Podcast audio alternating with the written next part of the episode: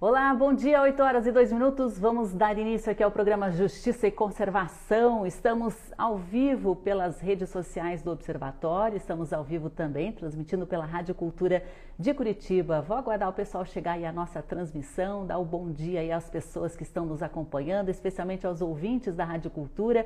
Sejam todos bem-vindos, deputado Rodrigo Agostinho. Hoje vamos falar sobre as novas presidências das comissões, entre elas da Comissão do Meio Ambiente, deputado. Dá um bom dia também para Lili Matinhos, que está com a gente, a Renata Leite também, Ivo Rec, Flávio Camo entraram, a Ângela Cuxa, que está com a gente.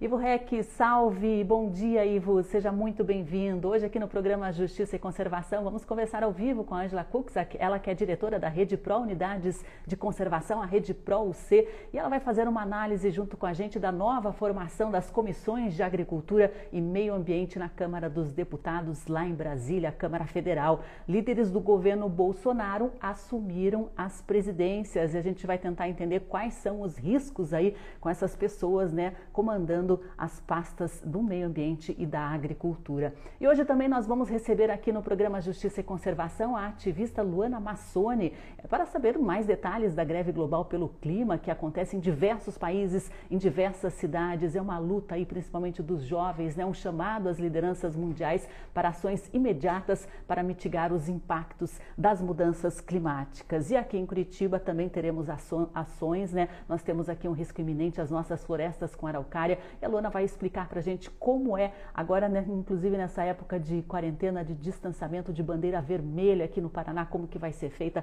essa greve global pelo clima. Exatamente, Ivo Rec, temas de muita atenção. Lembrando né, que você pode acompanhar via Rádio Cultura, a M930, você pode acompanhar também com imagens pelas redes sociais aqui do Observatório de Justiça e Conservação. Estamos no Instagram e no Facebook, você nos encontra facilmente aí como arroba justiçaeco. Pode mandar é, aí as suas perguntas para os nossos entrevistados, os seus comentários, que eu vou acompanhando aqui via Facebook e via Instagram, já estou logada também. Inclusive, pessoal, eu queria dar, dar, deixar aí o convite, reforçar o convite para vocês conhecerem um pouquinho mais né, o trabalho do Observatório. Nós temos um site muito bacana, é justiçaeco.com.br. Acesse também as nossas redes, compartilhamos e produzimos conteúdos exclusivos diariamente. Temos vídeos, textos, né, artigos, assuntos de muita relevância, especialmente né, no que se refere ao nosso ambiente.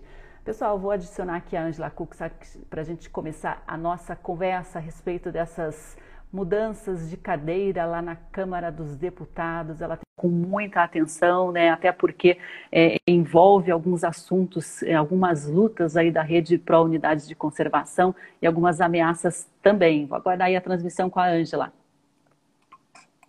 Enquanto isso, vou dar um bom dia aí para Liz Freitas, que entrou. Vernei Serafim, seja bem-vindo, Vernei. Daniel Vidal também está com a gente, a Fran, Gustavo. Bom dia, Angela Kuksaki. Muito obrigada por ter aceito o nosso convite aqui. Sei que a tua agenda é bem apertada. Não, bom dia, imagina. Que agenda não é apertada hoje em dia, né? Exatamente, né? Pela primeira vez esses dias eu li ali, eu tô tendo que trabalhar escondido, né? Isso nunca me aconteceu antes, a gente acaba levando muito serviço para casa. Angela, a gente teve aí semana passada movimentações, né? É, existia até um medo do que, que tipo de movimentação, mas era, elas eram previstas, né? São lideranças aí do governo Bolsonaro que assumiram diversas pastas.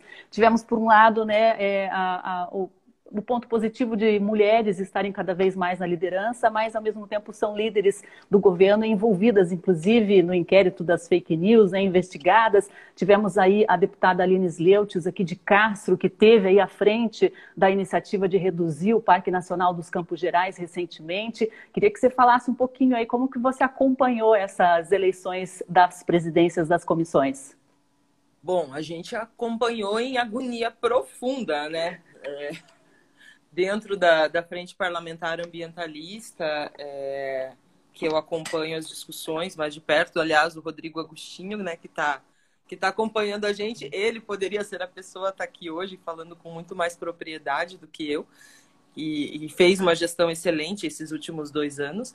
É, a gente estava né, ali acompanhando e o nome, o nome da Carla, assim, foi algo que surpreendeu muito a gente, né? Porque não é só o PSL, é a Carla Zambelli, né? Que vem com toda a gama de polêmica que ela traz junto e, e todas as questões de redes sociais e, e, o negacionismo que já é histórico nela. Então, assim, foi difícil, né, ver. A gente, assim, a partir do momento que era o nome do PSL cotado, já ficou muito difícil.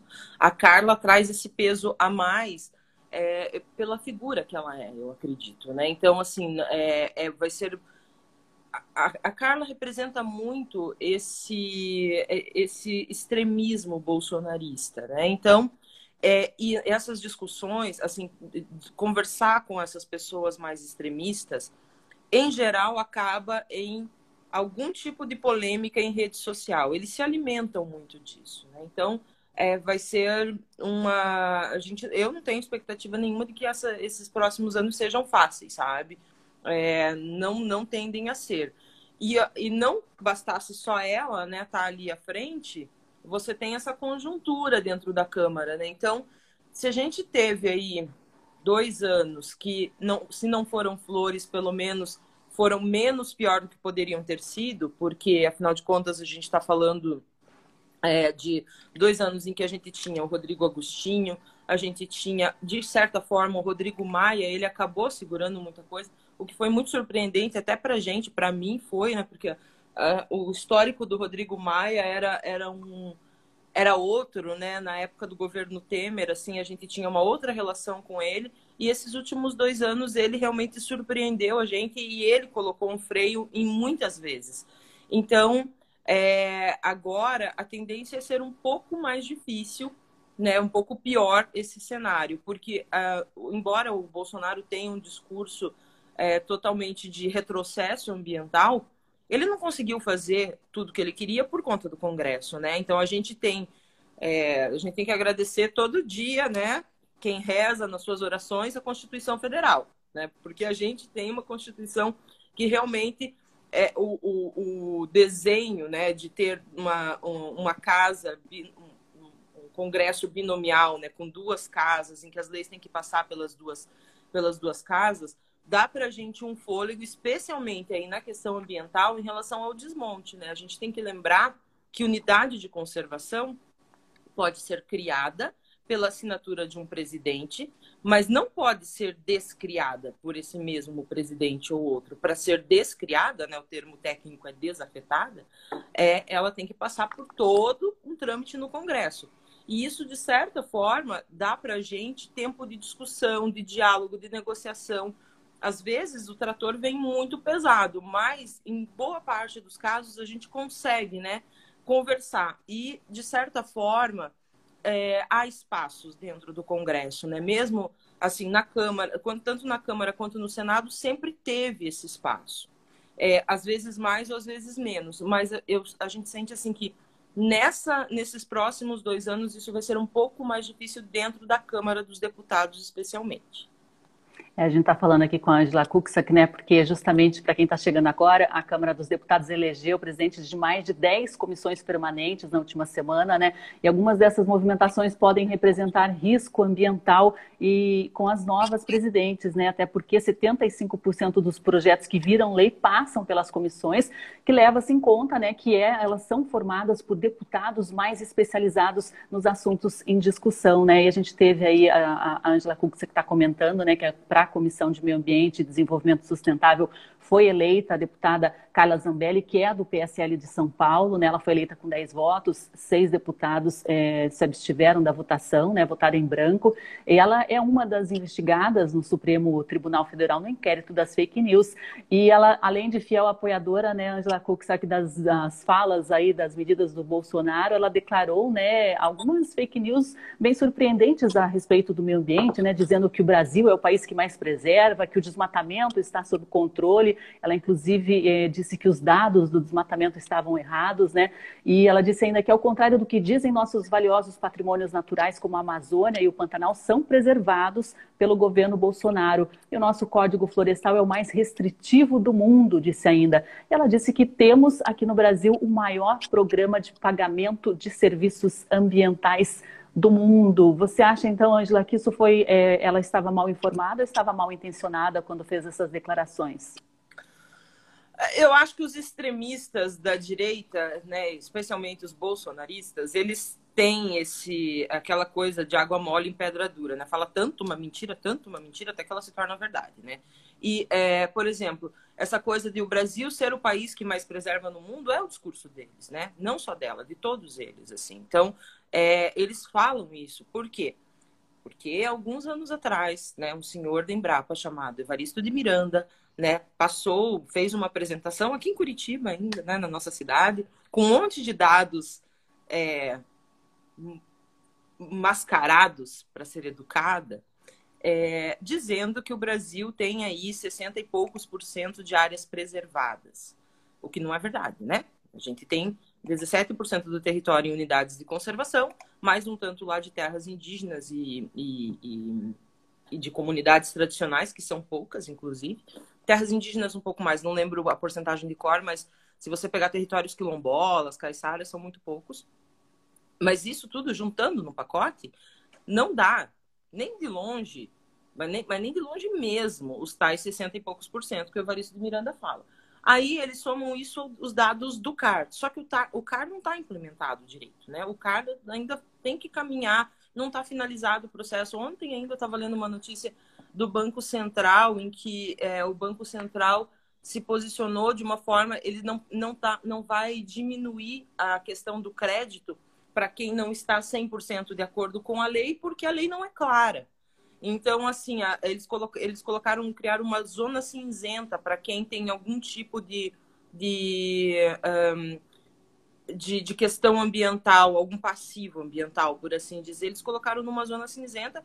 Essas pessoas, esses proprietários, vão poder receber dinheiro né, de crédito do governo para o agro, mas vai estar tá ali uma anotaçãozinha. A anotaçãozinha não resolve muita coisa, né? Então, não, o agro pega, assim, eu não gosto de criar rótulos, né? O agro, o ambiental e tal, porque no fim das contas o agro depende das, da natureza, né? E a gente tem um país que tem um, um PIB muito voltado à questão da agricultura. É, e tem, obviamente, as pessoas boas no meio disso. Mas, é, digamos que alguns tomadores de decisão, eles utilizam um pouco desses dados para mascarar um pouco as coisas. Então, hoje, é, essa é uma característica é, dessas comissões. Elas estão alinhadas, né? A, a Comissão de Meio Ambiente está muito alinhada com o discurso da agricultura, que, aliás, e, aliás, a, a, a Comissão de Meio Ambiente está muito alinhada com o discurso do Ricardo Salles, né? Então, muitas das coisas que, é, que o, o Brasil... Por que, que se fala isso? O Brasil é um país grande que tem a maior biodiversidade do planeta. Então, em teoria, a gente tem muita coisa, mas o ponto é, a gente não cuida direito dessa muita coisa. A gente tem áreas naturais no Brasil? Sim, nós temos áreas naturais no Brasil, mas elas estão protegidas? Não, elas não estão. As unidades de conservação, quando criadas, estão bem estabelecidas? Não, elas não estão. E aí, é, você pega esse número, né, de que você tem X% de área natural no Brasil e você coloca como se isso fosse um fato como se essas áreas estivessem preservadas. A Carla Zambelli repete esse discurso, esse discurso também é, perpassa, às vezes, alguns pronunciamentos do Salles, e a gente sabe que esse é o discurso do, do pessoal mais extremista do agro também. Então, assim, eles estão muito alinhados entre eles. Por isso a dificuldade, né, esse ano, de você discutir coisas que são de interesse da bancada ruralista, especialmente dessa bancada mais pesada, mais ferrenha, e que dentro da comissão de meio ambiente muito provavelmente a gente não vai ter espaço para discutir, para argumentar, dialogar e construir algum contraponto. Até porque além da Carla Zambelli, a gente tem um número grande de deputados dentro da comissão que também é, é ligado a outras pautas e não a ambiental. Né? É, a gente tem até a, a, o coronel Cris, Crisóstomo, né? e ele foi apontado em um documentário recente produzido pela BBC aí como por grileiros como principal aliado em Brasília, né? A gente tem aí pessoas que fazem parte da comissão, além de Carla Zambelli, que há uma grande possibilidade dela ter sido indicada a dedo aí pelo ministro Ricardo Salles, né? Temos outros integrantes com um posicionamento que defendem o garimpo, né? Que defendem inclusive o desmatamento, né? Como uma forma de desenvolvimento da Amazônia. Isso dentro da Comissão de Meio Ambiente, né, Angela Cux, aqui nós temos aí uma situação bem preocupante, que até então então é, estava, claro, o, o, ambiente sob ameaça, mas havia comando aí do Rodrigo Agostinho, que é né, um ambientalista, que é uma pessoa muito envolvida, né, inclusive na, na frente a, a parlamentar ambientalista. É, agora estamos aí, como você disse, totalmente pró-governo. É, o coronel Crisóstomo, Crisóstomo inclusive, é, havia um burburinho que ele poderia ser o presidente da Comissão do Meio Ambiente. É, então, né, se, a gente está num ponto que se correr o bicho pega, se ficar o bicho come, literalmente. Mas, vamos pensar assim, a gente tem também que resistir esses dois anos. É, a gente tem alguns deputados que o, o, o próprio Rodrigo é uma liderança, ele não é só um deputado ambientalista, mas ele é uma liderança ambientalista dentro da Câmara, né? O Rodrigo Maia considerava muito os posicionamentos do, do, do Rodrigo, é, e o Rodrigo tem, tem força, assim, dentro da Câmara. A gente tem outros deputados que também têm, né? A gente tem lideranças femininas, como a deputada Joene, a gente tem, tem alguns nomes aí para para segurar um pouco as coisas. Agora, a tendência muito vai ser eles, eles levarem tudo a plenário, passar rápido, né? Em tempos de pandemia, não, assim, a, a coisa vira muito rápido. Então, a gente, uma estratégia, né, que a gente tem pensado é de a gente já deixar algumas coisas prontas, prévias, né? Então, tem lá uma série de projetos de lei que a gente sabe que estão correndo risco de tramitar ou de serem aprovados se, se passar desse jeito, vir muito rápido. É, então, também nos cabe, como sociedade civil, se organizar um pouco antes, deixar também né, documentos, notas técnicas, posicionamentos, articulação já, já organizada, para que vindo esse tratoraço, a gente já consiga mobilizar a imprensa e, de repente, frear alguma coisa aqui fora. Porque também, vamos lembrar, o ano que vem tem eleição.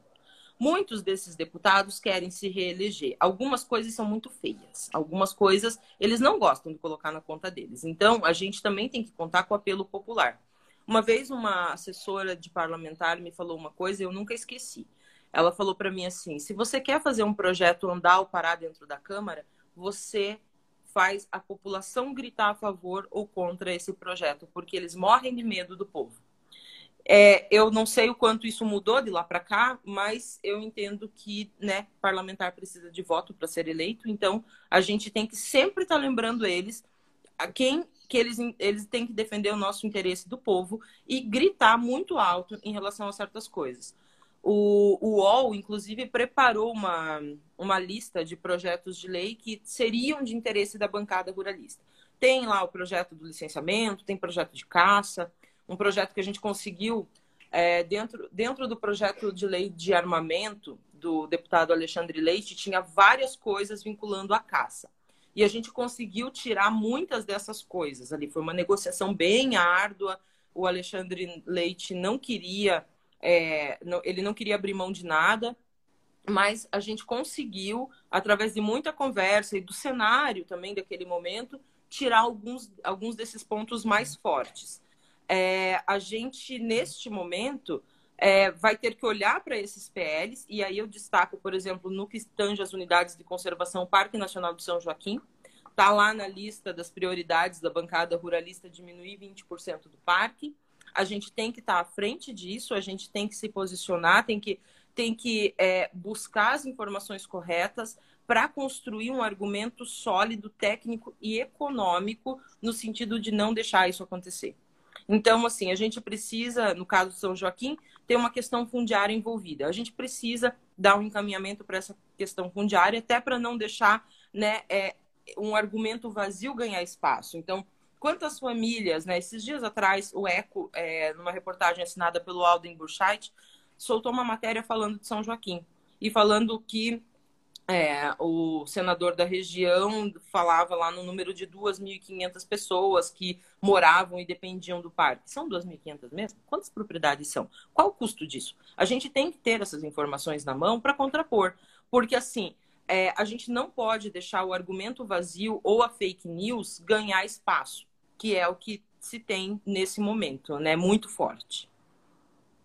É bem interessante mesmo, né? Até o pessoal está comentando aqui, o Rafael Sobania, né? Se tivéssemos pelo menos mais meia dúzia de Rodrigos Agostinhos lá para nos representar, isso seria maravilhoso, né? O Daniel lembra, né, que o Rodrigo Maia é culpado e covarde também pela situação do país, né? E a Carla Zambelli vai ser presa na CPI das fake news. Será, Daniel? Vamos aguardar. Ele ainda comenta que em dezembro de 2018, Bolsonaro assinou 311 decretos para extinguir secretarias e departamentos de combate à corrupção e transparência transparência, exatamente, inclusive perseguiu né, servidores, controladores que trabalhavam com a transparência do governo.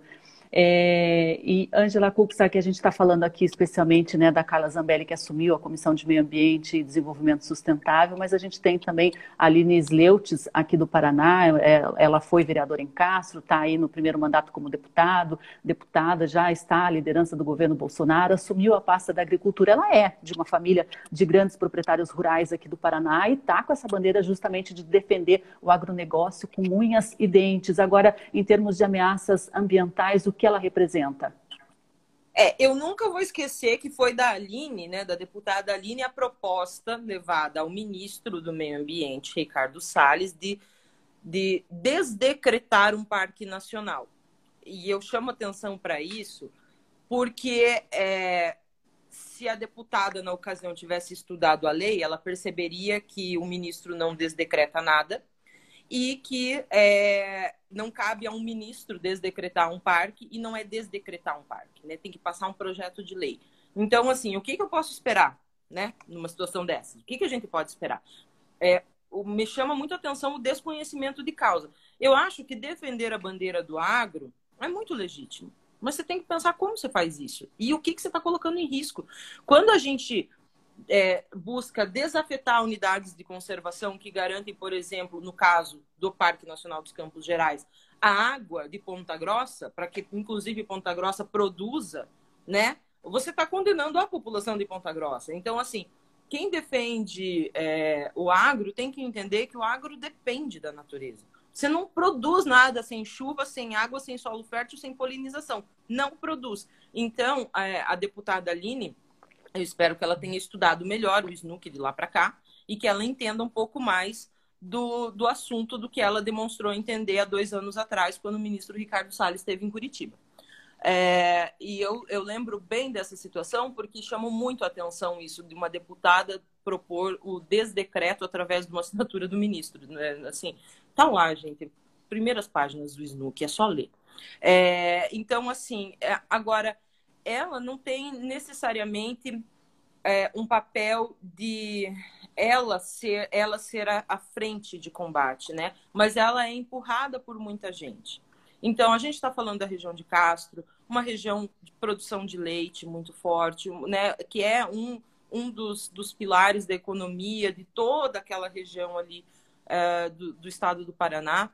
E é legítimo defender a bandeira do agro, sim. É assim como ela vai defender de outras partes do país. Mas a gente tem que lembrar que a gente tem um código florestal que foi negociado com a bancada ruralista, que precisa ser cumprido, onde as áreas de reserva legal, as APPs, têm que ser respeitadas. Não pode ser passado um trator em cima dessas áreas, como se elas não existissem, porque, inclusive, foi resultado de uma negociação com a bancada ruralista em que os ambientalistas não saíram 100% satisfeitos né? Então, é, como é que hoje eles vão passar por cima disso?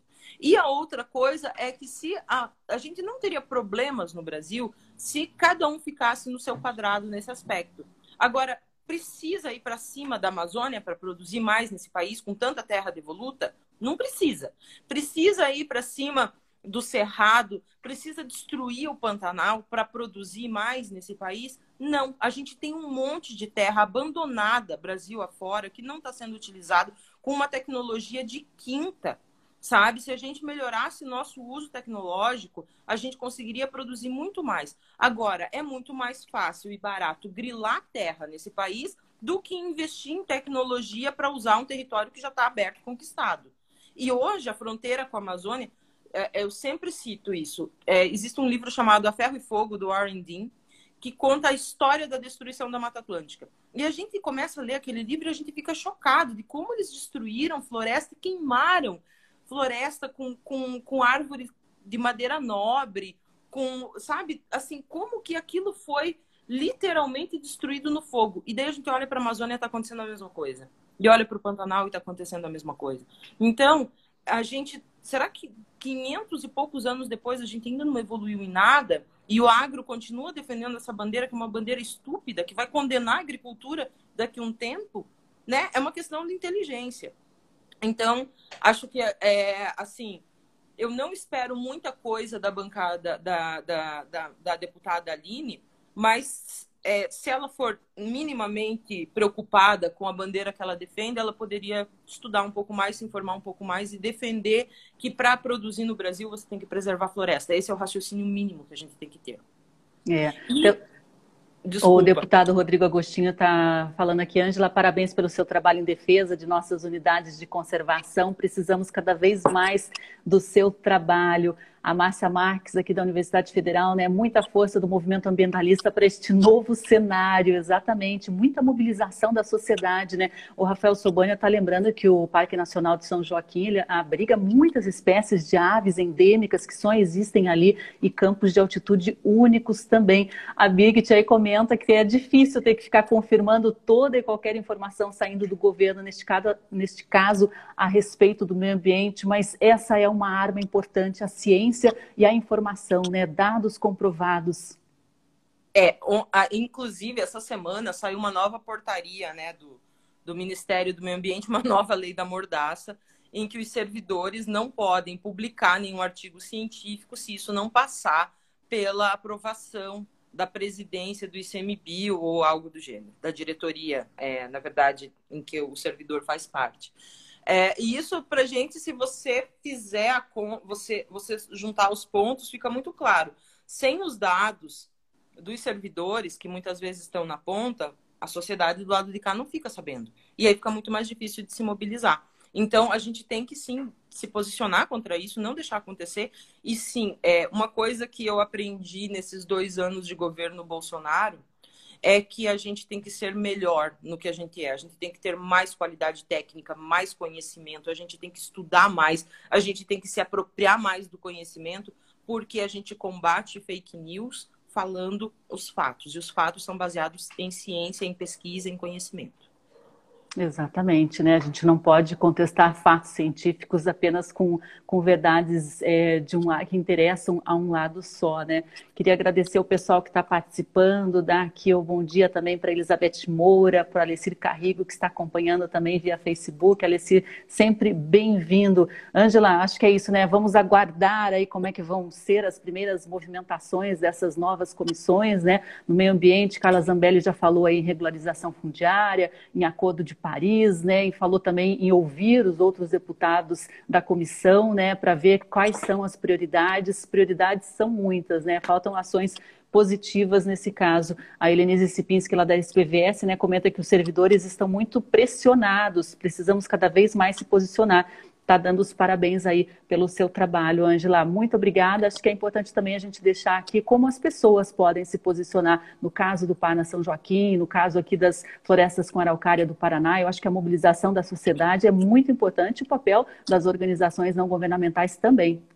É, nos próximos meses a gente vai depender, vai, vai depender muito da sociedade para defender essas áreas né? E aí, especialmente o Parque Nacional de São Joaquim, que tem esse projeto de lei. E antes da gente fechar, invadindo 10 segundos da, da, da Luana, desculpa, Luana, eu só queria deixar uma última informação, que é assim, se a gente tem na Câmara esse, esse cenário, no Senado talvez a gente tenha um cenário um pouco melhor, tá? Então, nem tudo é desgraça. A gente também não pode perder a fé, a esperança, o entusiasmo e a garra de continuar todo dia defendendo aqueles que não têm voz, né? Então, é, no Senado a gente tem um, um, um, panorama um pouquinho diferente, em que a Comissão de Meio Ambiente tem um senador aliado nosso que era vice do antigo presidente, né, do senador Contarato, o, o senador Jacques Wagner, e como vice ele tem o senador Confúcio Moura, que também foi uma pessoa que tentou implementar unidades de conservação no seu estado quando foi governador. Então, a gente tem uma, um, um, um cenário que talvez a gente tenha mais espaço para conversar. E tem que lembrar que isso que né, a gente tem duas casas, os projetos têm que ser aprovados em duas casas. Então, na Câmara, a gente vai precisar da sociedade. No Senado, a gente vai ter que fazer, já está fazendo, boa articulação para barrar algumas coisas lá em cima. Muito bacana. O Bruno Floresta aqui está comentando: vamos ampliar as áreas verdes, as unidades de conservação. A Big Thunder está dando parabéns, Ângela. Você é fera, é onça pintada. Muito legal. A Luana que está tá perdoando você aí. Falou aí que você arrasou, Ângela, só de admiração. E a, Lari G. Simão também está dando os parabéns pelo seu trabalho, Ângela. E a gente se despede aqui da Ângela Cuxa, diretora da Rede para Unidades de Conservação, para conversar agora um pouquinho, pouquinho, sobre a greve global pelo clima. Ângela, vou pedir só para você sair aí, que o Instagram me obrigada, tirou um xizinho para te retirar. Até mais, um abraço. Tá bom, obrigada. Beijo. Um beijo. A Eliane está comentando aqui, bora plantar pinheiros, isso mesmo. Acho que ações individuais sempre contam. E agora eu vou começar a nossa transmissão aqui com a Luana. A Luana Massoni, ela que mora em Curitiba, né? Tem 19 anos, é ativista socioambiental. Acho que travou a Ângela aí, vou tentar retirá-la aqui. Vamos aguardar aqui. Acho que travamos na Ângela ali, Luana. Vamos ver se ela consegue sair. Acontece. É. Então, a Luana, né, ativista socioambiental, vegana, feminista interseccional, voluntária do Friday, Fridays for Future Brasil, do Engaja Mundo, líder aí no Por Mais Elas na Política, Luana, tão jovem, mas já cumprindo o seu papel Sim. aí de cidadã, né? O papel que todos deveríamos cumprir, se engajar em causas que são Sim. importantes. Exatamente, eu falo muito isso quando meus amigos até perguntam assim, o que eu posso fazer para ser ativista, como você faz, porque é muito corrido, né? A gente vive em reunião a semana inteira. E eu falo, seja cidadão, se preocupa, pega, vai atrás, pega uma causa que você realmente se importe e começa a estudar, começa a fazer seu papel cidadão mesmo. É a coisa que a gente mais faz no Fridays. É, eu quero saber, né? Amanhã está tendo essa mobilização internacional aí, a greve pelo clima, né? Dia 19, é uma sexta-feira. Queria que você falasse um pouquinho como é que vai ser essa mobilização, o que, que vocês estão articulando e os motivos também para esse ativismo. Com certeza. Então, a greve pelo clima agora, ela começou com a Greta Thunberg lá na Suíça. Então, ela começou todas as sextas-feiras falando lá na frente do parlamento. Então, ela trazia cartazes, fazia manifestações, e daí isso começou a se expandir para vários lugares do mundo. E aqui no Brasil, a gente começou a fazer isso também. Agora, em momento de pandemia, a gente não está fazendo essas greves pessoais, né, físicas. Então, a gente está cuidando tudo, assim, em relação até a admiração à ciência e respeito também a tudo isso. Então, a gente está fazendo a greve digital, que eles chamam de Digital Strike, então, a gente está fazendo essa greve global, que são todos, todos, todos núcleos do mundo, em, no fim de uma só, que é chega de promessas vazias. Então, o que a Angela falou foi muito importante. Eu fiquei aqui babando na inteligência dela, no quanto de conteúdo que ela tinha, porque o que a gente está buscando é justamente isso é a gente não olhar e ficar refém de uma política que pega e é ecocida, que é genocida, que não cuida das nossas florestas, que não cuida da nossa mãe terra, que não cuida de animais humanos e não humanos. Então, a gente tem como demandas para essa ação imediata, né, que é da greve de sexta-feira, acabar com todo e qualquer investimento em exploração e extração de combustíveis fósseis, estabelecer orçamentos de carbono anuais obrigatórios de acordo com a proposta do IPCC, que é do painel intergovernamental sobre mudanças climáticas, né? Que daí a gente pega e tem 66% de chance de limitar o aquecimento global em 1,5 graus Celsius. Também adotar políticas climáticas que considerem o bem-estar das classes trabalhadoras e mais vulneráveis pela crise climática, porque quando a gente fala sobre atuação jovem, liderança jovem, a gente não está falando sobre lutar por um futuro, a gente fala muito sobre lutar pelo presente também. Porque a gente não está aqui para lutar só pelas próximas gerações, a gente está vivendo agora. A gente está no meio do furacão e a gente precisa cuidar disso nesse momento. A gente não quer ser lembrado pela geração que ignorou e que deixou passar. A gente quer ser lembrado pela geração que pegou e fez o seu melhor para conseguir parar isso. E os últimos, proteger e assegurar a democracia, fornecendo espaços revogando leis que limitam a participação dos cidadãos na tomada de decisões sobre o clima, e também tornar o ecocídio um crime internacional. Essas são as nossas metas. A gente está fazendo esse barulho agora, principalmente nessa sexta. A gente vai estar fazendo vários conteúdos. No Araucárias pelo Clima, que é o nosso núcleo aqui de Paraná e região, que a gente não tem só ativistas de Curitiba, a gente acha isso muito, muito legal, que a gente juntou o Paraná, assim, todo mundo do Paraná quiser entrar, estiver ali nos jovens entre 14 e 25, entrem, sejam muito bem-vindos. Estamos lutando por isso agora. Estamos no núcleo fazendo essa ação imediata, justamente para que a gente não tenha que ficar vivendo em um mundo em que não respeite a natureza.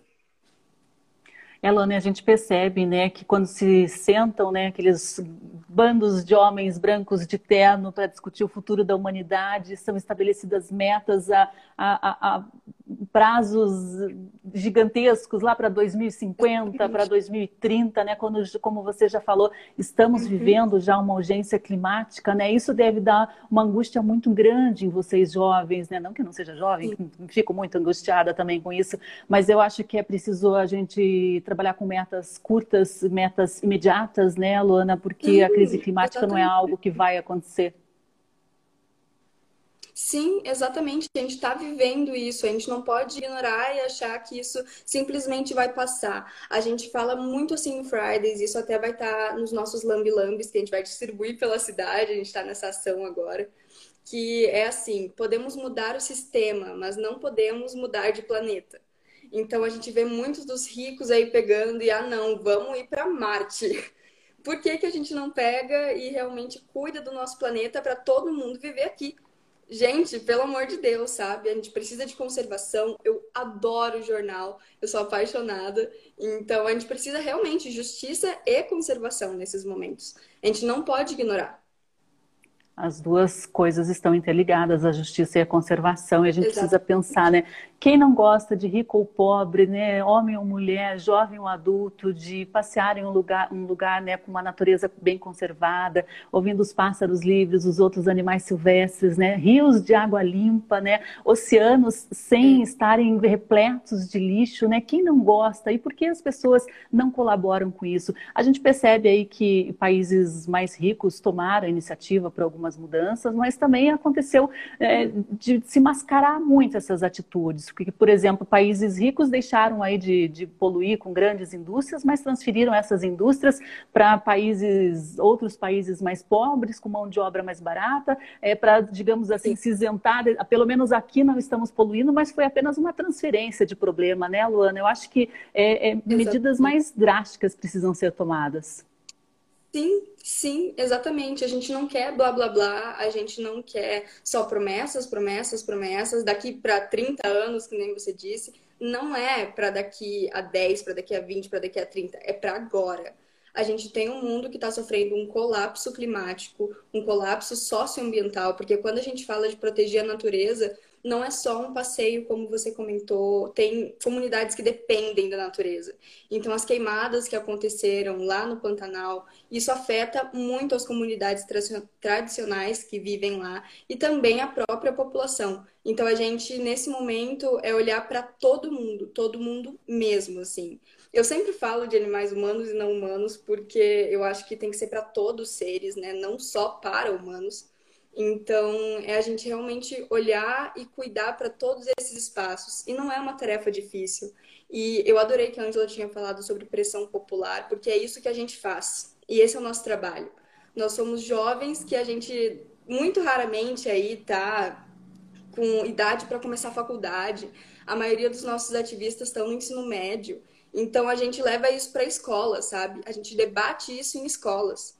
Eu estou em época de vestibular, eu não tenho graduação mas é uma coisa que a gente faz como cidadão mesmo. É uma coisa que a gente faz estudando e vendo o nosso papel como cidadão de pegar e pressionar, de ver que políticas públicas não é só uma coisa que ah, a política vem de cima para baixo. Não, vem de baixo para cima. E nós estamos aqui e queremos mudar realmente essa realidade, não só climática. É, como a Angela Kuczek comentou, né, ela caminha aí nesses meios, nesses corredores políticos, né, os políticos morrem de medo de manifestações populares, né? Eles se importam muito e esse é o caminho mais eficiente para a gente conseguir boas leis ou deter leis eh, eh, maléficas, né? A, a Maria Zarpelon está comentando aqui, Lua, você é tudo, dizendo aí que te ama, tá dado o recado.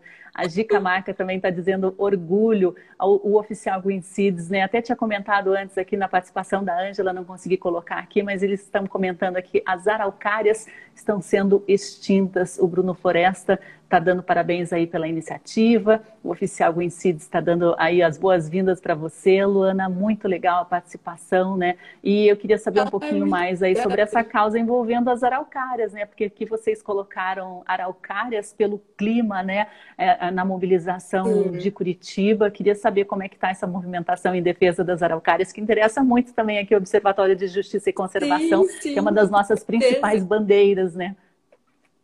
Uhum. Então, a gente tem pelo Brasil inteiro vários núcleos e a gente chama de Fridays for Future, mas a gente fala aqui que é greve pelo clima, que, a gente, é uma coisa que realmente nos represente. Então, em outra língua, como é que a gente vai trazer novas pessoas que são brasileiras aqui, aqui para nós?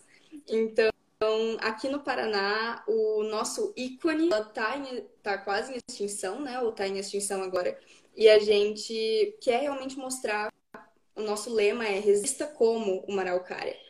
Então, tudo que elas fazem por nós, a gente sabe ler e a gente sabe também da toda a importância da natureza. Então, o que a gente mais quer é que seja livre, que a gente tenha esses espaços, que a gente não tenha desmatamento, que a gente não tenha nenhuma degradação. Então a gente pega, e nesse momento ainda é teórico, que a gente começou com o núcleo faz pouco tempo, que antes era o Fridays for Future Curitiba, e agora que a gente está trocando pelo Araucárias pelo crime, então a gente não fez alguma coisa efetiva realmente pelas Araucárias, mas a gente leva esse lema de resistir como uma Araucária. E sexta-feira, amanhã, vai ter essa movimentação, essa mobilização Isso. mundial né, de jovens de diversos países. A cada ano a adesão aumenta. Né? Aqui você falou que vão estar compartilhando conteúdos, informações sobre a causa nas redes sociais. Né? É o caminho mesmo. E quem quiser aderir, faz como? Vira seguidor, uhum. é, compartilha os conteúdos. Qual que é a forma aí que você indica para a sociedade se mobilizar? Isso. Tudo que puder compartilhar, tudo que puder nos ajudar a mostrar informação e a trazer cidadãos para exercer esse papel cidadão de olhar e de cuidar das nossas festas, cuidar do nosso mundo, cuidar de humanos e não humanos. Então, nesse momento, como a greve digital, mas felizmente respeitando a ciência, respeitando a educação, respeitando tudo que podemos para agora passar, passar, mas não queremos interferir em nada não queremos piorar a situação. Então, é justamente compartilhar, seguir a gente nas redes sociais. A gente tem lá o Instagram Araucárias pelo Clima, que é o núcleo do Paraná. E também tem o Fridays for Future Brasil, que é o Fridays. Aí tem outros núcleos que eu participo. Eu escrevo um jornal que é de ativistas socioambientais, o Jornal Clima. A gente traz educação ambiental, assim, são artigos. Uma coisa até que eu ia comentar muito importante. Nesse momento de pandemia, o que a gente mais vai ver é essa recessão econômica. E sempre que a gente tem econômica, a gente tem nessas leis, afrouxamento, nesses momentos climáticos assim.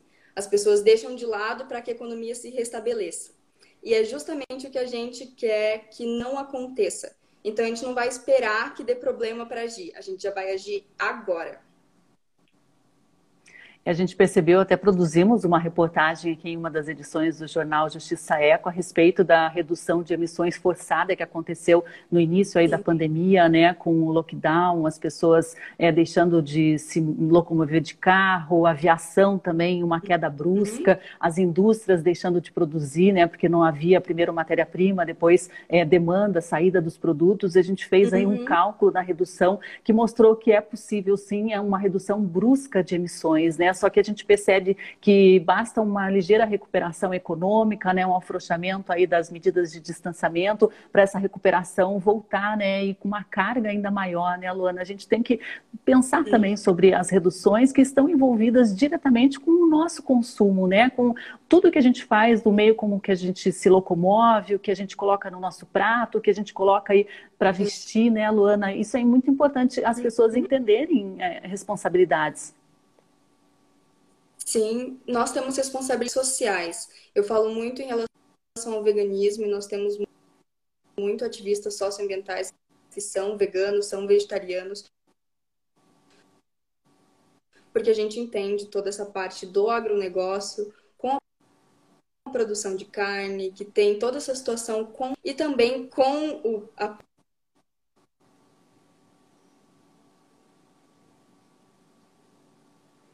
Luana, acho que travou um pouquinho aqui o teu sinal. Vamos ver se a gente consegue restabelecer. Tá me ouvindo? Travando um pouquinho aqui a Luana, provavelmente alguma instabilidade aí no sinal de internet. Vamos ver se a gente consegue restabelecer. Ela está comentando justamente sobre essa questão do, do, veganismo e a ligação com o ativismo, né? Recentemente, essa semana eu li uma reportagem ali a respeito do preço da carne, que aumentou bastante, né? Cerca de 28% nos últimos meses, e essa, esse aumento está relacionado também a questões é, sobre mudanças climáticas, né? Dificuldade em produzir. Perdemos o contato aí com a Luana, vamos ver se a gente consegue falar, né? Porque amanhã tem greve global pelo clima.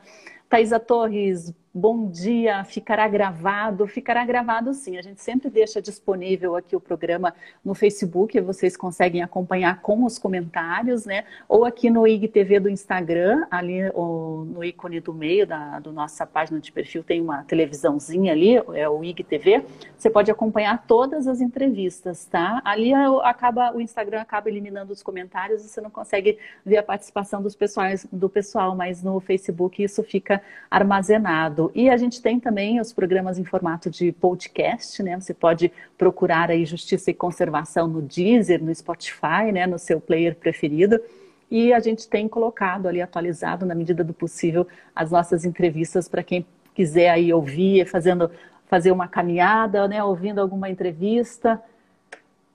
Vamos colocar a Luana aqui, parece que restabeleceu aqui a internet dela. Estou te colocando, Luana. Vamos ver se a gente consegue reconectar aqui para concluir a nossa entrevista. O pessoal fez alguns comentários aqui, deixa eu ver se eu deixei passar aqui. O oficial Seeds, né? Resista como uma araucária e flutue como uma canoa. Obrigada, oficial Seeds. Oi, Luana, vamos ver se a gente. É, é, eu te perdi bem na hora que você falava dessa questão, dessa relação do veganismo com o ativismo também. Uhum. Ai, peraí, que tinha dado uma caidinha, eu tava preocupada achando que tinha caído de novo. Alguém te ligou Mas, aquela enfim, hora que travou ali ou foi a, porque... alguém te telefonou ou foi a internet que. Não, eu acho que deu problema do Wi-Fi mesmo. É, Meu Wi-Fi tá bem difícil, né? Problemas de home office. Mas enfim. É, a gente fala muito em questão do veganismo, porque o veganismo não é só uma questão individual, é também uma questão pública, é um movimento coletivo que busca a não degradação da natureza, que busca a não violência a animais humanos e não humanos. Então, muita gente acha que o veganismo é só para animais, né? Mas a gente tem toda uma questão das pessoas que trabalham nas fábricas e como funciona toda essa questão e a saúde mental deles fica muito difícil. Tem muitas situações de escravidão nessas fábricas. Então a gente olha realmente para o panorama geral, assim. E a gente olhar principalmente para os pastos de gado. Quando a gente fala de ai, comer ali uma carne, a gente tem gasto de água, a gente tem gasto ali do terreno que seria. Então tem muita coisa envolvida, não é só uma decisão individual, mas sim uma decisão coletiva de não violência, de não degradação da natureza e também de existência. Exatamente, a gente até recomendou aqui um documentário Carne e Osso, que mostra a realidade dos frigoríficos, né? É, é muito interessante a gente saber que é, o pessoal que trabalha aí nessa área de, de carne são os que mais se afastam por problemas de saúde, né? Pelo INSS, sobrecarregando todo o sistema de saúde por condições de trabalho terríveis, né? No, abaixo aí de temperaturas minimamente adequadas para se, se produzir, né? Dia e noite nesse trabalho. E tem o Mercy for Animals também, que traz traz a realidade nua e crua, né, da crueldade da produção de alimentos. É muito interessante, se você não quer deixar de comer carne, né, pelo menos se informe da realidade, né, não coma ali achando que aquele bife que está no teu prato veio por mágica, né? Muitas pessoas e muitos animais sofreram, né? E você tem que realmente ter essa consciência para pesar se realmente vale a pena para você ou não, né? Acho que é um, uma importante reflexão que a gente deixa para hoje aqui. Vamos deixar o último recado aí sobre a greve global pelo clima, resista como uma araucária, araucárias pelo clima, Luana. Muito interessante essa luta, né? As florestas com araucária estão sendo dizimadas aqui constantemente nos últimos séculos e neste ano, inclusive, né, por uma grande obra que está instalada instalando linhões de transmissão, cortando aí a região da Escarpa Devoniana, os Campos Gerais. O Observatório iniciou uma ação é, pública para barrar essa obra, né, para barrar também os licenciamentos ambientais que foram dados de forma totalmente incoerente e irregular, né, inclusive em áreas de unidades de conservação. A gente conseguiu barrar com a ajuda aí de uma nova ação do Ministério Público, né, uma decisão da juíza Silvia Brolo. Ela barrou aí qualquer nova intervenção, pelo menos na área da Escarpa Devoniana, mas essa obra da linha de transmissão segue né, em outras regiões em que não houve essa, essa barragem feita pela justiça. Agora, está difícil resistir como uma araucária, né, Luana? Temos menos aí de 1% das florestas originais com araucária e a gente percebe que a devastação continua, mas acho que a força jovem está aí para mostrar que é possível sim a resistência.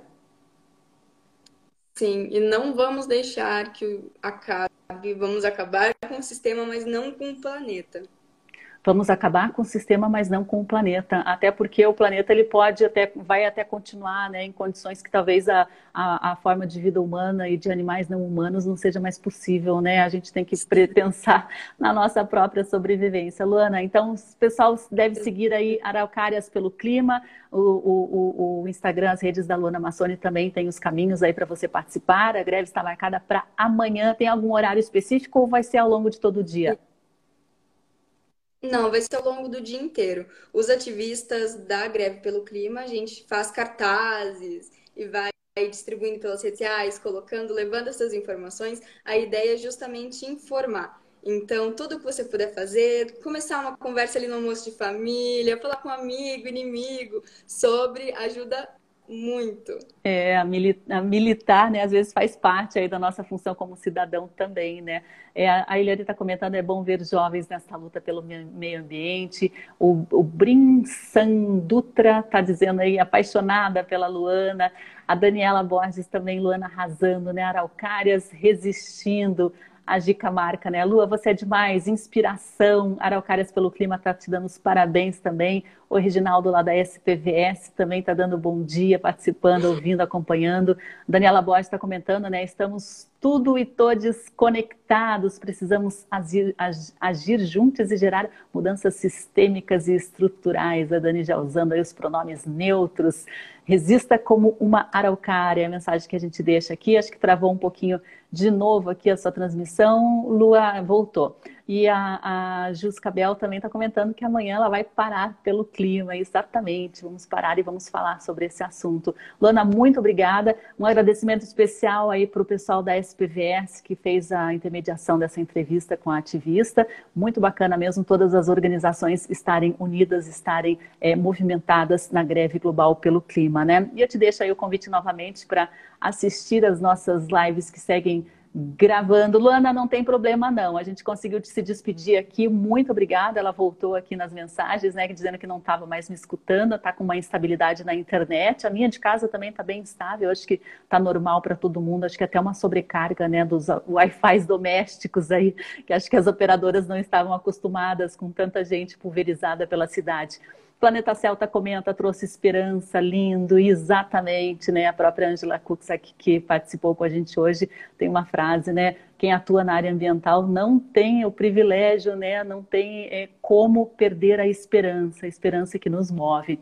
Luana agradeceu aí, muito obrigada a todos. Obrigada, Luana, pelas suas informações, né? Araucárias pelo clima também, agradecendo a todos vocês. Obrigada, pessoal, os ativistas jovens aí, né, que estão fazendo a diferença, estão pressionando grandes líderes mundiais que quando sentam estabelecem metas é, a longuíssimo prazo, lá para 2050, né? Metas, inclusive, que vão sendo afrouxadas ao longo dos, dos tempos e muitos países acabam não cumprindo nem a mínima parte. Pessoal, Rafael Sobani aqui deixar um abraço para o ornitólogo, inclusive que acaba de lançar um livro sobre as aves da escarpa devoniana. O livro está incrível, pode ser encontrado, baixado gratuitamente no, nas redes sociais do Instituto Purunã, arroba Instituto Purunã. Você pode encontrar o link ali para fazer o download com imagens sensacionais das aves aqui da APA da escarpa devoniana, né? Um, fotos incríveis, tem as informações sobre as espécies, um livro muito bacana. Parabéns, Rafael Sobania, pela obra e também pelo Instituto Purunã por ter viabilizado esse trabalho incrível, incrível. A Praia Sul Charuana, né? É para hoje, é para hoje mesmo. Estamos agendando para amanhã a greve global pelo clima, mas eu acho que essa greve, essa mobilização deve ser diária, né? Dia e noite pessoal está perguntando aqui se irá ficar gravado. Ah, fica gravado sim. Acho que a Thaisa já tinha até te respondido, né? Fica ali no nosso IGTV e no nosso Facebook também, podcast no Deezer e no Spotify, ok? Eu vou me despedindo né, de vocês, lembrando né, de falar um pouquinho sobre o nosso trabalho aqui do Observatório de Justiça e Conservação. Nós somos uma organização colaborativa, formada por diversos profissionais das mais variadas áreas. Temos jornalistas, pesquisadores, documentaristas, advogados, pessoas e instituições públicas e privadas que atuam em prol da proteção da natureza e no combate à corrupção no que diz respeito a assuntos ligados à área ambiental e a gente produz diversos conteúdos jornalísticos, informativos. Vocês podem acompanhar aí nas nossas redes o nosso material, né, os nossos vídeos, nossos documentários. A gente produz também conteúdos educacionais, conteúdos sob medida para falar sobre educação ambiental e sobre nosso patrimônio. E você também está convidado a fazer parte aqui do Observatório de Justiça e Conservação. Nos procure aí como justiçaeco.com.br, o nosso site, também nas nossas redes. A gente tem um programa de associados, OJC, tem também um financiamento coletivo permanente, né? Que a partir de 20 reais você pode ajudar com as nossas atividades a manter o trabalho combativo que o Observatório desenvolve. A gente conta com a sua ajuda também para viabilizar aqui o nosso trabalho. E a gente tem também o nosso jornal Justiça Eco, tem várias edições que estão disponíveis gratuitamente. Você pode baixar aí em formato digital ou em formato de PDF no nosso site das nossas redes. Um jornal com diversas reportagens, reportagens bem aprofundadas, né? Produzida aqui pela nossa equipe de jornalistas, de colaboradores, de, pessoas que assinam artigos também. Então, esse jornal ele é disponibilizado gratuitamente para toda a sociedade curta, leia, compartilhe, depois deixe aí o seu feedback, o que você achou do nosso conteúdo, das nossas reportagens. Um abraço aí para o Carlos, que está com a gente também. A Luana, né? Venceremos, juntos venceremos, né? Nós não temos opções de perder por nós, por nossos filhos, por, pelas futuras gerações, por todos. Um abraço a todos e amanhã a gente volta, né? Sexta-feira a gente tem o dia da coluna do professor Renato Mussolini. A gente vai estar relembrando um pouquinho aí da história do Brasil, as fases que o nosso país foi comandado por Getúlio Vargas. Teremos também a participação ao vivo aqui da da SOS, Fundação Mata Atlântica, né? E a gente vai estar falando sobre o Dia das Florestas, fazendo uma análise aí de como está a situação das nossas florestas. Então, amanhã, ao vivo, a partir das 8 horas da manhã, eu te espero. Até lá.